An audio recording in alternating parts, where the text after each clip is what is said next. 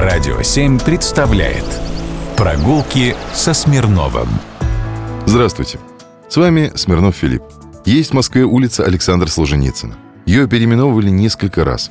Успела она побыть и Большой Алексеевской, и Большой Коммунистической, пока в 2008 году не стала носить нынешнее название. Улице с именем, может, и не везло, а вот застройкой вполне. Перед нами череда классических московских особняков, многие из которых имеют большое мемориальное значение. Кстати, не все жильцы улицы смирились с переименованием. На храме Мартина Исповедника Папы Римского до сих пор можно увидеть табличку с дореволюционным названием улицы.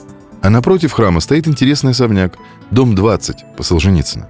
Многие могут решить, что это просто купеческий дом, но это дом народного училища, построенный в то же время, что и храм, которому оно было приписано. Но обо всем по порядку. Жил да был в Москве богатый торговец чаем. Звали его Василий Жигарев. Встречается написание через «и» – Жигирев.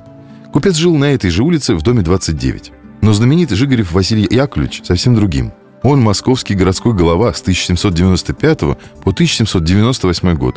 Да-да, купец первой гильдии, московский именитый гражданин, надворный советник.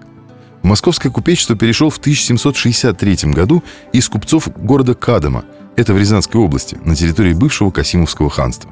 И перешел не один, а вместе с братом Гаврилой. Братья Жигаревы вели крупную заграничную торговлю.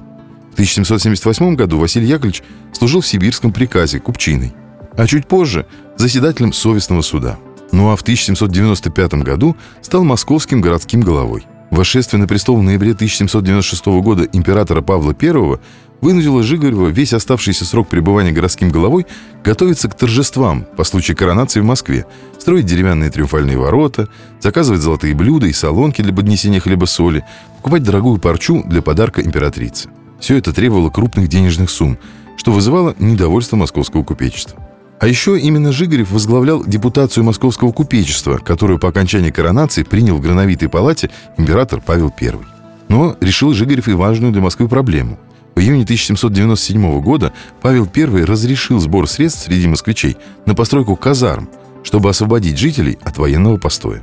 Жигарев был ктитором, хромоздателем, а по-современному спонсором строительства церкви Мартина Исповедника на Таганке, сооруженной в 91-1806 годах архитектором Родионом Казаковым по образцу собора Святого Павла в Лондоне а также был одним из крупнейших жертвователей на постройках церкви Успения Пресвятой Богородицы на Могильцах. Ну и построил заодно и маленький домишко для народного училища, которое вполне могло называться его именем. Но не стал. Скромный был. Прогулки со Смирновым. Только на «Радио 7».